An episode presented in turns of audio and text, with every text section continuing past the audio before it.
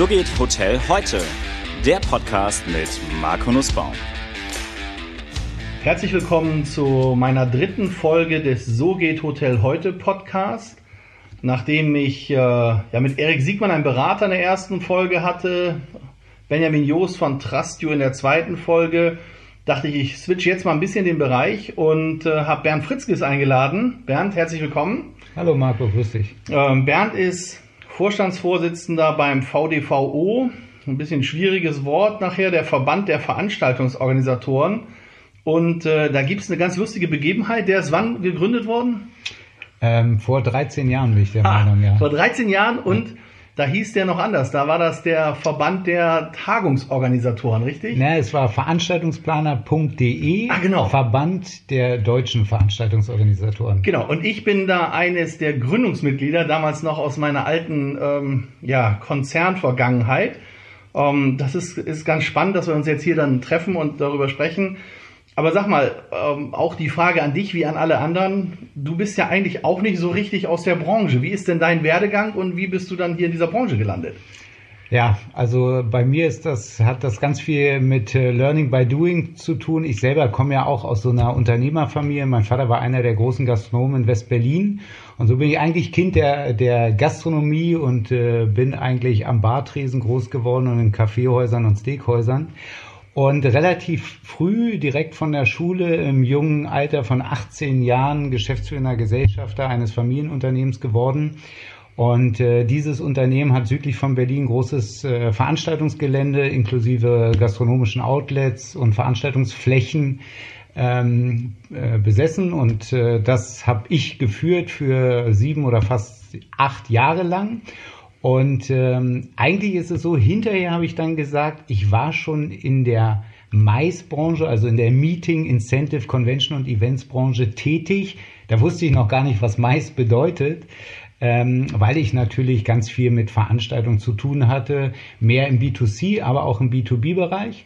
Und bin dann eigentlich noch über so eine Zwischen Zwischenetappe in Hamburg direkt in einer Agentur gelandet ähm, für die Tagungs- und Seminarorganisation. Und ich denke mal, ähm, die kennst du ja auch oder den, den Hintergrund äh, da, wo ich angefangen habe. Wie, wie, war das? Wie hieß die Agentur? Äh, Smart and More. Oder wie hieß, wie heißt? Die gibt's glaube ich immer noch. Ja, ja, gibt's immer noch. Smart and More. Smart and More. Das war, war jetzt pass auf, jetzt war, ich muss jetzt mal ganz tief graben in meiner Vergangenheit als Verkaufschef.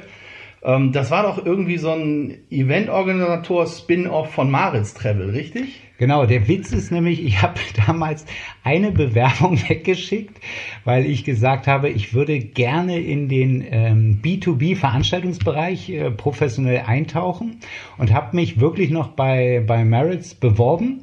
Und äh, dann hat mich die damalige Geschäftsführerin angerufen, ähm, von, äh, von dann Smart More. Und das habe ich erst gar nicht verstanden, weil mittlerweile war aus Maritz, also jedenfalls für diesen Bereich Smart More geworden, ja. Klar, das war so ein Spin-off. Und Maritz, die, die kennen das, die etwas Älteren, die den Podcast hören, die Jüngeren nicht mehr, die kennen das, das war vorher TQ3 und davor Hapag-Lloyd Geschäftsreisenservice, das kenne ich auch noch.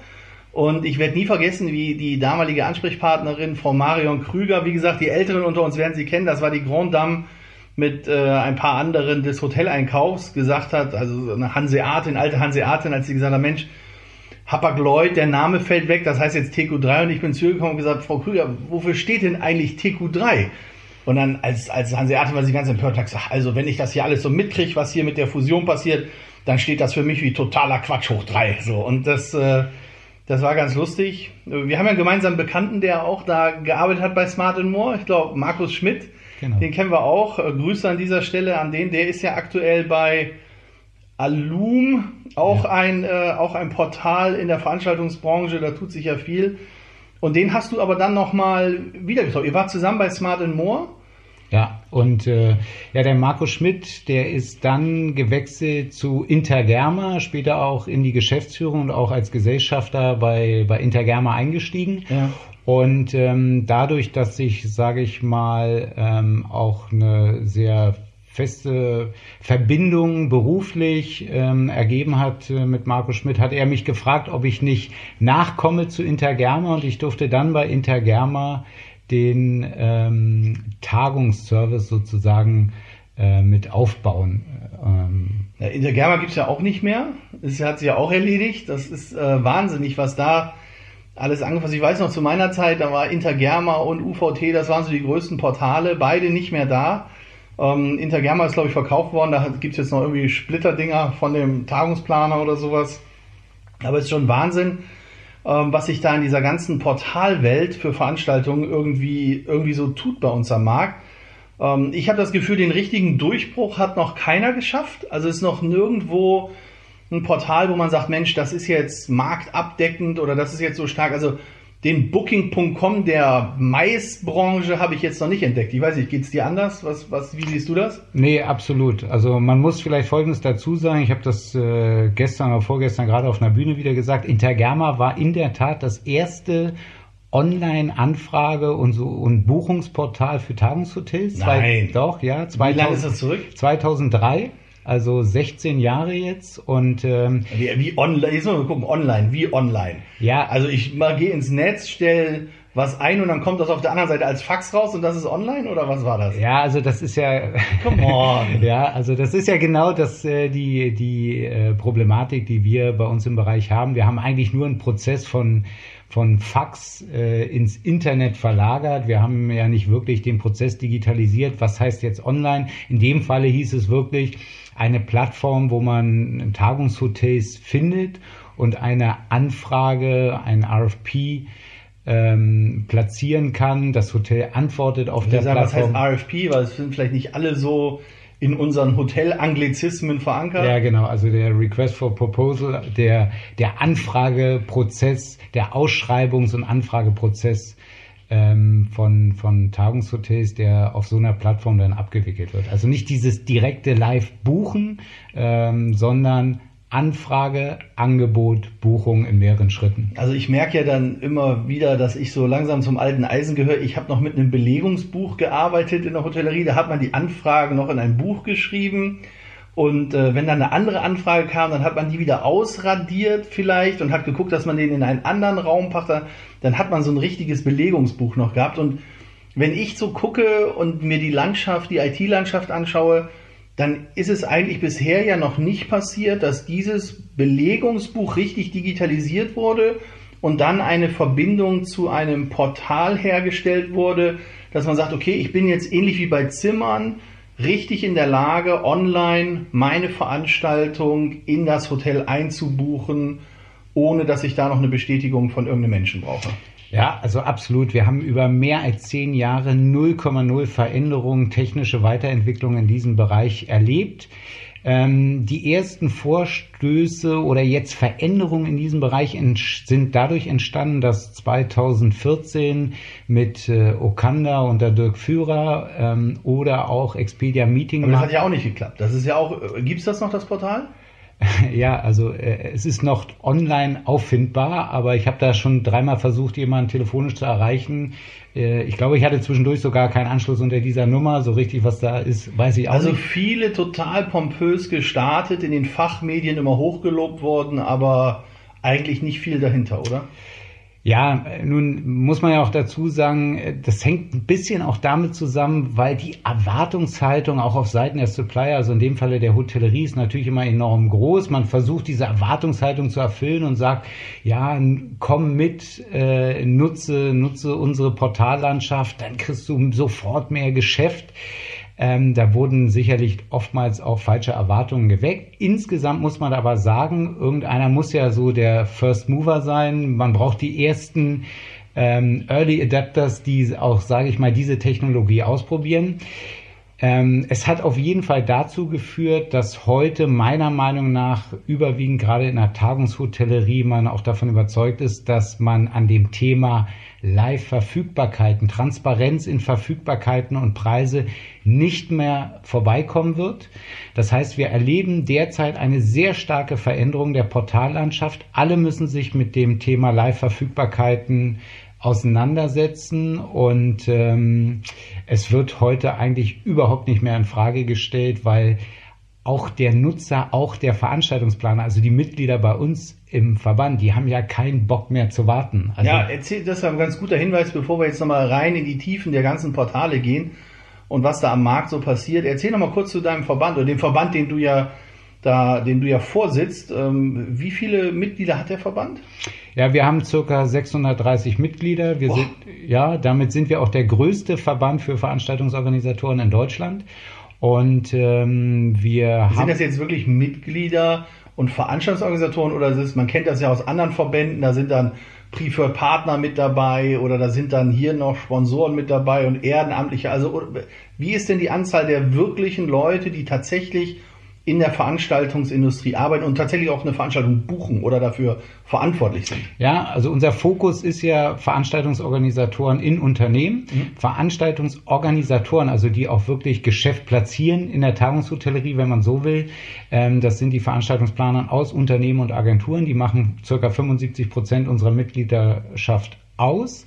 Ähm, natürlich haben wir auch teilweise Supplier äh, bei uns organisiert, sei es Technikunternehmen, Caterer, auch hier und da Hotelpartner. Klar, irgendeiner muss ja die ganze Party bezahlen am Ende. Ja, genau. Also wir hatten, äh, das stimmt, wir sind da ähm, sehr ausgewogen, was unsere Budgetierung angeht, was Mitgliedsbeiträge gegenüber auch Sponsoreneinnahmen äh, angeht. Wir selber machen auch Veranstaltungen. Es ist sicherlich die Mixtur daraus. Ja, und bei einem Jahresbeitrag von 60 Euro für Veranstaltungsorganisatoren aus Unternehmen braucht man natürlich auch noch andere Einnahmen. Aber wenn, wenn ich 60 Euro Jahresbeitrag habe, dann muss ich sagen, dann sind 630 Leute ein bisschen wenig. Da ist ja noch Luft nach oben dann, ja? Ja, absolut. Also ähm, wir haben, ich muss dazu sagen, wir sind einer der wenigen Verbände sicherlich, die gegen den Trend ähm, in den letzten drei, vier Jahren kontinuierlich Mitgliederzuwachs wieder haben. Wir kommen auch aus einer Zeit, es gab auch mal 1000 Mitglieder bei veranstaltungsplaner.de.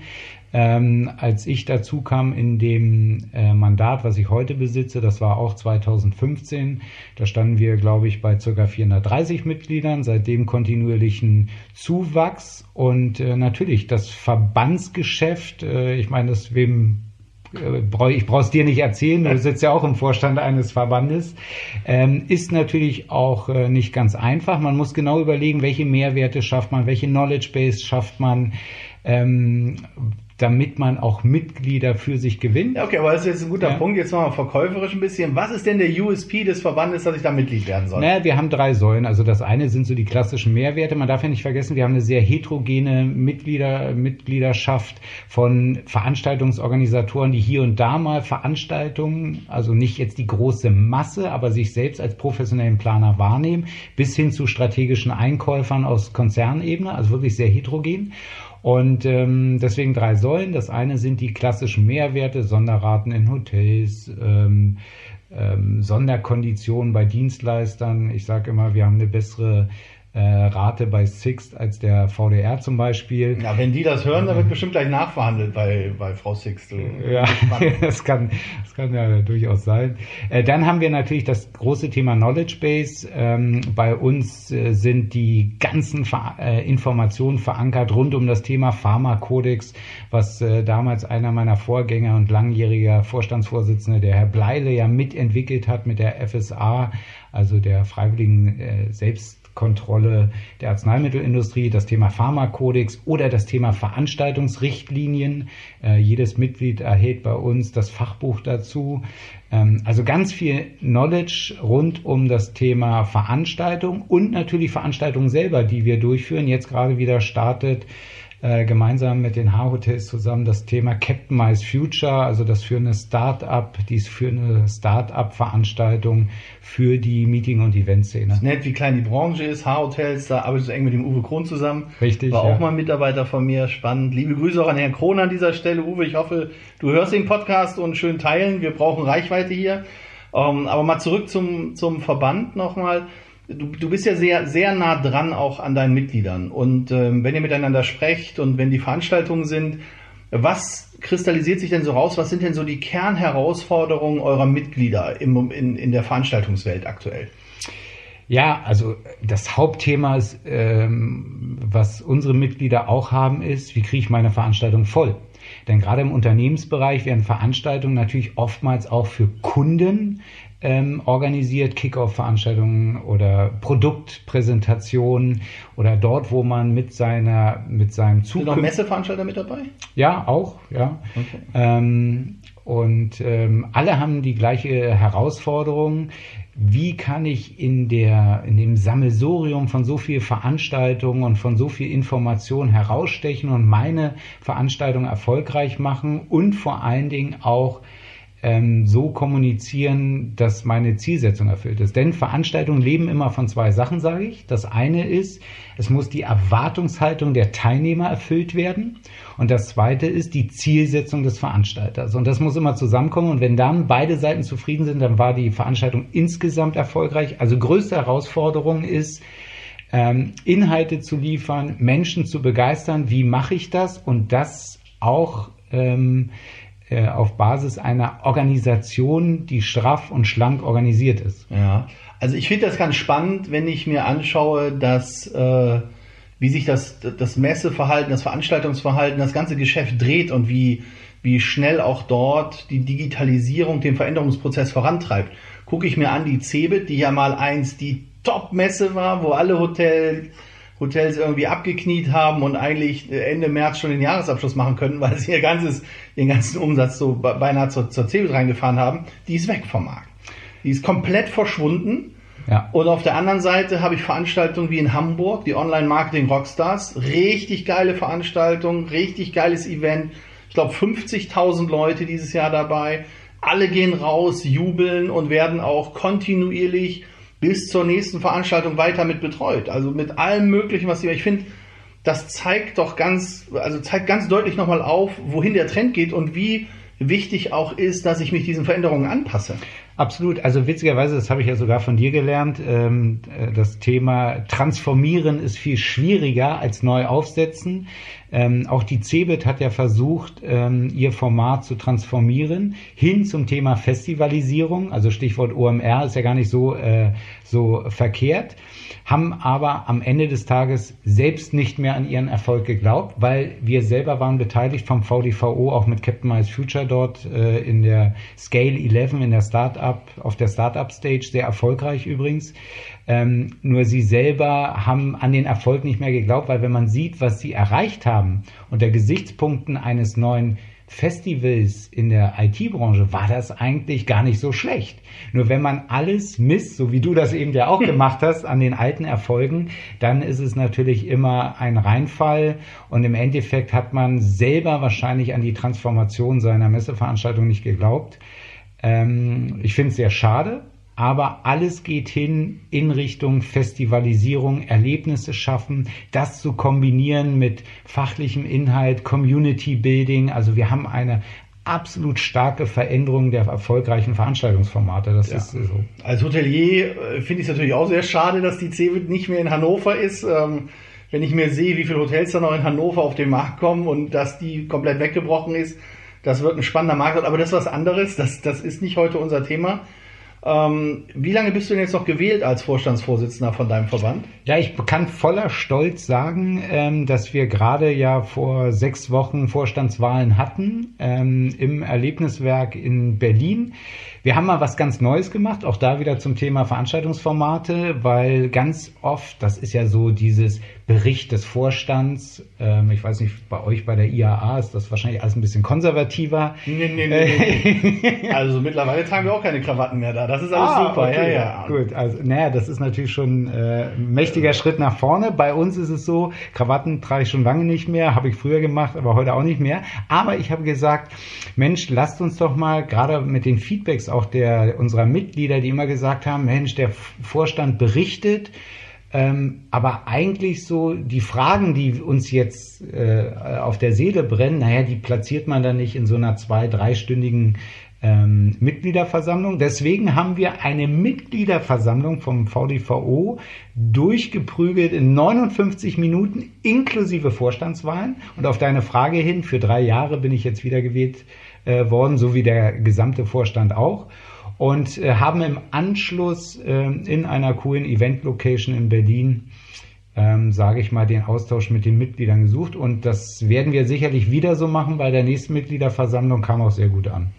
Habt ihr eigentlich vor, mit dem Verband euch irgendwie auch zu internationalisieren? Das heißt, irgendwelche Partner im Ausland zu suchen, wo es dann gegebenenfalls mal einen Austausch gibt oder auch gemeinsame ja. Veranstaltungen? Ja, sehr gutes Stichwort, Marco, weil ähm, wir haben einerseits ähm, eine berufene äh, von, zum Vorstand, die Irina Graf, ähm, eigentlich die eine sehr bekannte Mais-Influencerin und Bloggerin, ähm, die ist äh, bei uns benannt als International Relationship Managerin ähm, die schon aufgrund ihrer Kontakte auch ins Euro, gerade ins europäische ähm, Veranstaltungsausland, sage ich mal, da schon gute Brücken schlägt. Bekannte Influencerin. Also jetzt mal, um das mal Influencerin heißt, wie viel Follower bei YouTube und wie viel Follower bei Instagram und ja, also äh, sie sie bloggt und äh, ist auf Instagram. Man darf ja nicht vergessen, wir reden in Deutschland immer von 40.000 Veranstaltungsplanern. Wenn ich jetzt sage, ein Influencer im Mais-Segment, kann man natürlich jetzt nicht äh, vergleichen mit den Kardashians zum Beispiel. Aber ja, aber ich finde schon, wenn ich mir das angucke, also irgendwie hat die Hotellerie und auch die Veranstaltungsbranche, also immer die Hospitality-Branche, keine richtigen Multiplikatoren, Influencer hervorgebracht, die, mhm. die wirklich auch eine Followerzahl haben. Ich meine, da gibt es genug Leute, die irgendwie draußen Bilder mit Hunden posten mhm. und dann Likes kriegen, aber ein Follower ist ja äh, für mich, oder ein Influencer ist ja für mich jemand, der in seinem Fachbereich, in dem, von dem er spricht, sich sehr gut auskennt und die Follower das eigentlich wertschätzen und sagen, okay, hier kann ich mir Informationen holen ähm, das ist wirklich ein Mehrwert für mich auch. Und ich frage mich, wo die Influencer unserer Branche wirklich sind. Ja. Also die auch nach außen Bestand haben. Also irgendwie müsste ich glaube, mit, mit So geht Hotel heute werden wir mal demnächst auflisten und sagen, wer hat so die meisten Twitter-Follower, wer die meisten Instagram-Follower, wer die meisten YouTube-Follower und wer die meisten Facebook-Follower, um mal zu gucken, wo sind denn die Leute? Ja, wobei das erinnert mich immer daran, wenn die Hotels gefragt haben, na, wie viele Anfragen kriegen wir denn von Ihnen? Naja, Anfragen kann ich besorgen ohne Ende. So kann ich Follower einkaufen ohne Ende. Ja, aber es gibt ja, ja mittlerweile auch schon Tools, wo ich sehen kann, sind die gekauft oder sind die nicht gekauft? Wie ist die Interaktion? Also jetzt unterstellen wir mal, dass niemand das kauft oder sowas. Dennoch finde ich, uns fehlen die Multiplikatoren der Branche. Ja, das stimmt. In Bezug jetzt auf die Frage, ähm, gerade bei, bei der Kollegin Irina Graf muss ich sagen, man merkt ja schon, welches User Engagement da äh, vorhanden ist und vor allen Dingen, wie man auch darauf angesprochen wird. Mit der Irina arbeiten wir da sehr erfolgreich auch im Zuge der ITB zusammen, die den internationalen Event Planners Talk, das ist übrigens ein Twitter-Format von ihr, cool. dann immer erlebbar macht. Ähm, äh, vor der Abendveranstaltung zur ITB, zur offiziellen ITB Mais Night. Und ich bekomme schon mit dann im internationalen Kontext, gerade rund um die ITB, wie wir dann auch angesprochen werden, aufgrund des Event Planners Talk von Irina Graf. Deswegen, ich kann es jetzt gar nicht so konkret ja, messen. Weil aber in, ich glaube, aber international die Leute auch wieder anders mit den sozialen Medien, mit den Kanälen mhm. umgehen, als wir es in Deutschland machen. Ja. Also ich finde es immer faszinierend, wenn solche Veranstaltungen sind, egal ob es eine Jahreshauptversammlung ist bei euch oder in einem anderen Verband oder ob es, keine Ahnung, selbst beim Hotelier des Jahres, da müsste doch eigentlich, ich meine, da sind zum Teil tausend Leute der Branche im Saal, da müsste doch eigentlich der Hashtag, we have to dominate the Hashtag, ja, das müsste doch der, der Hashtag des Tages sein und da taucht nichts auf. Ja. Das ist total enttäuschend. Wir reden immer davon, dass die Branche irgendwie eine Stimme nach außen haben muss, dass sie mehr Sichtbarkeit haben muss, aber das fängt ja bei einem selbst an und die Sichtbarkeit ist irgendwie nicht vorhanden. Schade. Aber das mit Irina Graf schaue ich mir mal an. Vielleicht ist ja auch nochmal eine interessante Gesprächspartnerin für den Podcast jetzt. Ja, absolut. Und ähm, in dem Zusammenhang Internationalisierung, weil das war ja auch deine Frage, wie gehen wir damit um? Das war so der erste Schritt. Ich habe noch äh, ein, zwei weitere Sachen bereits in der Pipeline, kann ich nur noch nicht benennen, weil ich kann schlecht über ungelegte Eier reden. Ähm, aber was auch spannend war, Matthias Schulze ähm, hat einen Kontakt hergestellt auch zum CEO von MPI ähm, weltweit, weil es gibt ja so in Deutschland gibt es noch ein MPI-Chapter. Äh, da war ich auch mal. 1994 war ich mal beim MPI ja. Was ist das? Meeting Planners, uh, Professionals Internet, International, ne? Genau, ja. MPI weiß ich. Grüße an den Alexander Sego, damals mein Kollege bei Astron Hotels. Der ist heute am Tegernsee mit dem kleinen Hotel.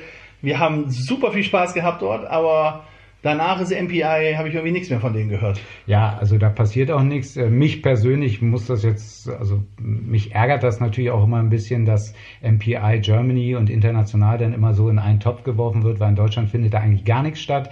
Deswegen ähm, ist das Interesse jetzt von unserer Seite auch da. Da werden jetzt auch Gespräche stattfinden, dass wir sagen, Mensch, wir können die Brücke bauen zu MPI International, sofern aus unserer Mitgliedschaft da Interesse besteht. Aber wir sollten uns schon darauf verständigen, dass wir mit einer starken Kraft, und das ist der VDVO, dann für die deutschen Veranstaltungsorganisatoren sprechen, als dass wir jetzt da lauter so Splittergruppen mit 78 Mitgliedern haben. ja in anderen Verbänden auch. Ja. Jeder beansprucht für sich, dass er äh, der, der, der, der Voice nach außen ist, ja, der Sprachrohr nach außen. Aber am Ende des Tages außerhalb der Branche kennt diese Verbände gar, gar keiner. Ich glaube, das ist wichtig, dass man das konsolidiert. Das ist vielleicht Absolut. auch eine Idee für euch zu sagen, wir machen mal im Veranstaltungsbereich, konsolidieren wir mal die ganzen kleinen Splitterverbände. Aber mal zurück nochmal zum Markt. Ähm, ist ja einiges passiert jetzt dieses Jahr. Wenn ich mir anschaue, ähm, gerade das Thema Expedia Meeting Market, das äh, ist ja doch eine große Überraschung, die jetzt, äh, so wie ich das richtig verstanden habe, an Mitago angedockt sind Ja, was ja dann zu HRS gehört. Und HRS ja auch den Weg gegangen ist vom klassischen OTA hin zum, zur Travel Management Company. Und es zeigt ja, also ich glaube, HRS würde ja nicht oder die würden ja nicht darin investieren, wenn sie nicht auch an das Thema glauben würden, was da im Tagungsbereich passiert. Wie siehst du das denn? ja, also HS. Ja, jetzt stöhnst du erst ja, mal. das, Ja, Äh, ja, das muss man ja mal aufpassen, dass man es knackig äh, hier auch im Podcast äh, auf, äh, auf einen äh, knackigen Satz bringt. Im Endeffekt ist es eigentlich so, der ganze Meeting- und Eventbereich, was die Digitalisierung und Portalwelt angeht, meiner Meinung nach, stehen wir da noch ganz oder sind da noch ganz weit weg von dem entfernt, was mal Mainstream sein kann, sein wird. Warum? Und deswegen passt das ja auch so gut mit Tago, HRS und so weiter. Wir reden da rein über den strategischen Einkauf im Corporate-Bereich.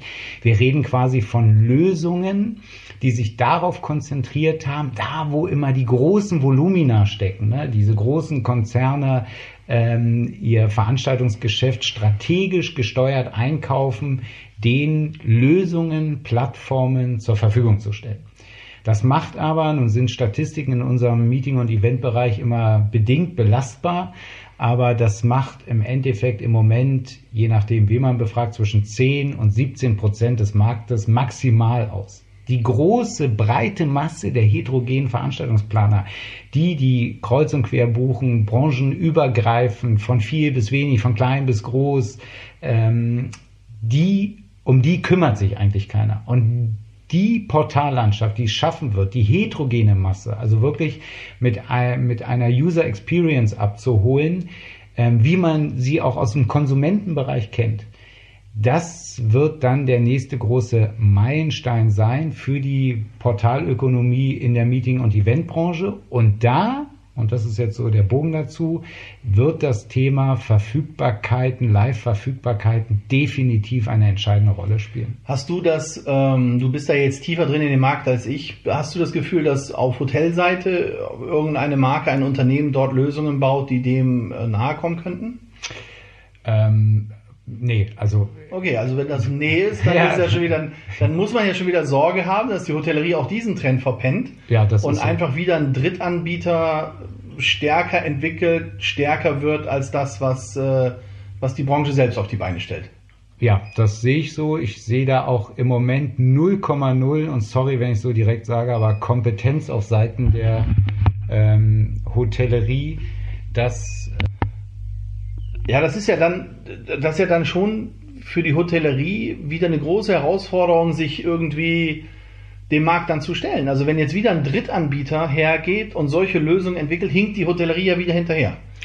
Ja, der Witz ist, also das erlebe ich ganz oft in den Gesprächen mit der Hotellerie, die sich natürlich immer darüber beschweren, dass sie den OTAs, den Portalen ausgeliefert sind und es kann nicht sein.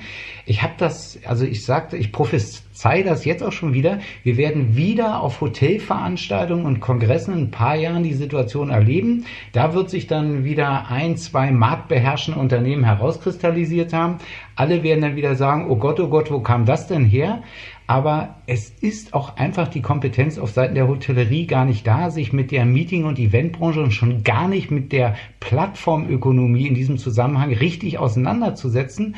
Und ich möchte auch hier an der Stelle, weil hier hören ja hoffentlich auch viele Hoteliers zu, Laut Studie des DZT haben wir 52 Prozent des Geschäftsreisemarktes basieren, ja, basieren auf dem Mais-Segment. So, also ähm, das ist doch brutal, wenn man weiß, dass mehr als die Hälfte des Business Travels auf Basis von Veranstaltungen basieren und sich keiner in der Hotellerie mit dem Markt wirklich ernsthaft auseinandersetzt. Ja, das ist, wenn ich mir das anschaue, wie heute äh, Tagungshotellerie betrieben wird, fehlt mir persönlich auch in der breiten Masse die Innovation. Es wird irgendwie abgewickelt wie vor zehn Jahren auch. Ich weiß, als die Kollegin Gabi Schulze noch bei Best Western war, hat sie ganz, ganz schöne Berichte in der Top Hotel damals gehabt, wo es darum geht, äh, wie lame eigentlich das ganze Veranstaltungsthema ist. Ich glaube, da hat sich bis heute nichts geändert. Wenn ich sehe, wie eine Kaffeepause aussieht in der Hotellerie, oftmals eine Standard-Kaffeepause, dann äh, ist das nicht gerade motivierend, da noch weitere Veranstaltungen zu verbringen oder für den Teilnehmer. Und dann, dann schaue ich mir an, wie der Ablauf ist mit den Bestätigungsschreiben, wie, ach, keine Ahnung, wie die AGBs ausgestellt sind, ob überhaupt geantwortet wird auf Anfragen. Also das ist ein Kraut und Rüben. Und wenn man sich mal überlegt, wie stark dieser Markt ist und was für ein irrsinniges Potenzial in diesem Markt ist, kommt wieder heraus, dass die Branche probiert, über die Bottomline zu managen. Das heißt, wie kann ich Kosten reduzieren, um mehr Ertrag aus dem bestehenden Geschäft herauszuholen, als zu sagen, wie positioniere ich jetzt mich mal wirklich als der Profi in dem Maisbereich, bin schnell mit meinen Entscheidungen, habe ein super spannendes Produkt, eine tolle Qualität, hervorragende Teammitglieder oder Mitarbeiter da drin. Also das fehlt mir eigentlich. Ich wüsste jetzt nicht, wer in Deutschland in der Hotellerie der absolute Profi im Tagungsbereich ist. Nee. Ähm, ich auch nicht. Und vor allen Dingen der Witz ist, wenn man guckt, wohin das Geschäft wandert. Im Moment ist die konjunkturelle Lage natürlich noch so, dass die Hotellerie da gut ausgelastet nee, ist. Nee, Moment, aber also wir müssen ja schon mal schauen. Also jetzt kam letzt, die letzten zwei Wochen mal wieder ein Artikel in der Rheinischen Post, glaube ich, über Düsseldorf, wo man sagt, da kommen, keine Ahnung, 25, 35 Hotels noch auf den Markt. In Hamburg kommen noch Hotels auf den Markt. Und dann erlebe ich, dass immer mehr Firmen auch eigene Tagungsräume bauen und wir haben die neuen Anbieter, die auf dem Markt sind. Wir haben WeWork, wir haben Design Office, ähm, da muss ich sagen, wir waren neulich selbst bei einem, bei einem Design Office, haben so eine kleine ja, Klausurtagung gemacht. Das war total spannend. Das war echt schön. Der Raum war kreativ gestaltet. Wir hatten eine gute Atmosphäre da drin. Die Sachen, die wir bekommen haben zur Kaffeepause und alles, das war, war tolles Food-Konzept. Also gigantisch, ja? Ja, aber genau das ist ja, was ich sagen wollte. Weil ähm, der ICE fährt gerade ab und die Hotellerie verliert den Anschluss, weil es werden auch wieder andere Zeiten kommen, wo wir die, wo diese Auslastung nicht gegeben ist. Und ich meine, die Mitglieder spiegeln es ja wieder. Hausführung, wo einem voller Stolz erzählt wird, dass der Teppich über 44 Jahre abgeschrieben wird. Das will doch keiner mehr. Und nee. moderne, moderne Konzepte. Ähm, ich ähm, werde jetzt zur Stage Set Scenery, eine Messe in Berlin, einen Vortrag darüber halten, über das überproportionale äh, Zuwachs im Tagungssegment in Kulturimmobilien. Das heißt, unser Mitglied, der Veranstaltungsplaner, der geht ja lieber in ein Museum, also da, wo er sich wirklich mit dem Amtsschimmel auseinandersetzen muss, weil er da hat er eine coole Story, da hat er was zu erzählen, da hat er mal andere Räumlichkeiten als noch im Hotel zu tagen. Ja gut, aber das ist ja wieder der Trend, den wir auch von Airbnb kennen. Genau. Das ist, ich will eine Exceptional Experience haben und die Exceptional Experience, die gibt's halt nicht für umsonst. So, und da muss ich mir Gedanken machen, da muss ich Kreativität mit reinbringen, da muss ich Innovativität, also Innovation mit reinbringen. Nur wenn ich darauf nicht gepolt bin, wenn mein Unternehmen darauf nicht ausgerichtet ist, jetzt in einer der weiteren Folgen werde ich nochmal über ähm, Personalkonzepte sprechen, nur ich glaube einfach, dass auch in der klassischen Hierarchie gar kein Raum dafür ist, jungen Leuten und Mitarbeiter, Mitarbeiterinnen die Möglichkeit zu geben, hier auch mal einen Veränderungsprozess anzustoßen. Also wir reden immer davon, wie weltoffen wir sind in der Branche und wie, ja, aber irgendwie kriegen wir es doch nicht hin, dass wir jungen Leuten mal die Verantwortung übergeben und sagen, wie würdet ihr das denn jetzt mal aufstellen? Und ich sehe das, dass uns da ein großer Teil wegbricht. Also und die Problematik ist ja auch, dass Mitarbeiter dahin wechseln. Die wechseln zu WeWork, zu Design Office, zu anderen Anbietern, die wechseln was weiß ich wohin. Genau. Also das ist nicht. Und irgendwie kriegen wir das alle gar nicht mit und schimpfen immer nur. Also wir, wir, wir, wir kritisieren immer nur, aber wir schaffen keine neuen Innovationen. Ich glaube ja, dass ich Disruption nur mit Innovation bekämpfen kann. Also ich muss nicht nach Papa Staat jammern oder muss nach neuen Regularien jammern, sondern ich brauche Innovationen, um dagegen anzugehen. Und da glänzen wir momentan nicht so richtig. Nee, absolut. Und äh, den Hinweis, den du eben gegeben hast, wenn ich sehe, meine Ansprechpartner, Satellite Office, Design Offices und so könnte ich weiter aufzählen, alles Leute aus der Hotellerie. Und zwar die guten Leute aus der Warum Hotellerie. Warum schaffen wir es denn aber nicht, die zu, gut, das ist jetzt ein anderes Thema, ja. aber es ärgert mich, dass wir es nicht schaffen, die zu halten dass wir immer weiter abbauen und dann haben wir natürlich auch immer weiter kontinuierlich wechselnde Ansprechpartner wieder in diesem Mais-Segment und schaffen es auch nicht, eine langfristige Beziehung da aufzubauen. Wobei, ich muss sagen, ich habe ja immer sehr stark, also ich bin momentan Fan, großer Fan von vielen Privathotels, ähm, die einfach so viel Herzblut mit in, ihr, in ihren Betrieb legen und in ihren Ablauf legen, das ist herrlich. Und ich glaube, dass, wenn man sich das anguckt, jetzt kommt kommen die Portale im Tagungsbereich, wir haben die Portale im Einzelübernachtungsbereich, dass wir hier wirklich einen Wettbewerb auf der Portalebene erleben werden, wo wir sagen, okay, hier sind die großen Brands, hier hast du ein Marriott, was mit Starwood gemerged ist, hier hast du ein Accor irgendwann, die immer größer werden, hier hast du ein IHG, ein Interconti, jetzt hast du die Chinesen von Xinjiang, die immer größer werden. Und auf der anderen Seite hast du, glaube ich, dann Partner wie Booking.com, wie Expedia, wie andere Plattformen, die eben diese ganzen, oder auch wie Airbnb, ja, die diese ganzen Privathotels jetzt miteinander vereinen. Und dann ist der Wettbewerb, glaube ich, ganz krass auf der Portalebene. Und runtergebrochen, finde ich, ist das eine Riesenchance für den einzelnen Hotelier. Also das wird immer alles so verflucht momentan, aber ich glaube, dass über die Individualisierung der Dienstleistung ein wahnsinniges, wahnsinnigen Erfolg haben kann gegenüber dem Wettbewerb, der auf der Corporate-Seite extrem standardisiert ist und überhaupt keinen Raum für rechts und links lässt. Also das wird noch ganz, ganz spannend am Markt. Ja, also äh, sehe ich genauso. Und äh, Airbnb ist übrigens auch ein, äh, auch ein Stichwort, spannendes Stichwort. Ich habe bei einem Vortrag Ende November ähm, bereits äh, angezeigt, dass Airbnb sich äh, mit dem Thema Meetings auseinandersetzt. Die Jungs kommen ja ursprünglich aus, sogar aus dem, aus dem Meeting-Bereich, wenn man so will.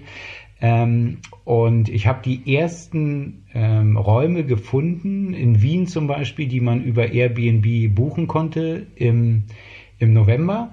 Naja, kurze Zeit später hat Airbnb Guest.com übernommen, also ein Portal oder eine technische Lösung für das Thema Live-Verfügbarkeiten von Meetingräumen. Also auch Airbnb setzt sich mit diesem Thema auseinander. Ja klar, und jetzt guck mal, jetzt haben wir, jetzt haben wir gerade letzte Woche kam die Meldung Oyo, das indische Portal will auch World Domination haben, ist mit 5 Milliarden bewertet. Airbnb ist wiederum bei Oyo beteiligt.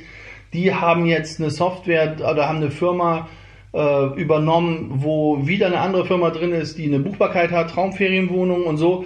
Und wenn man jetzt mal guckt, wenn, da wird es ja irgendeinen geben, der das mal alles als eine Plattform irgendwie konsolidiert. Und dann bin ich ja völlig frei davon, als Bucher heute zu sagen, okay, ich gehe in ein Hotel und da wird alles abgewickelt oder ich suche mir, das ist meine Location, das ist mein Hotel, das ist mein Caterer, das ist mein Transport, das ist das, ich paketiere das, bin das drinne und das war's. Absolut, genau. Und ähm, wir hatten, äh, ich selber darf ja auch äh, mit dem VDVO ähm, an der Studie zur Portalökonomie im Meeting- und Eventbereich teilnehmen vom GCB und dem Fraunhofer Institut. Und ähm, da, also so viel kann ich schon sagen, ohne dass ich hier offizielle Statements vorwegnehme.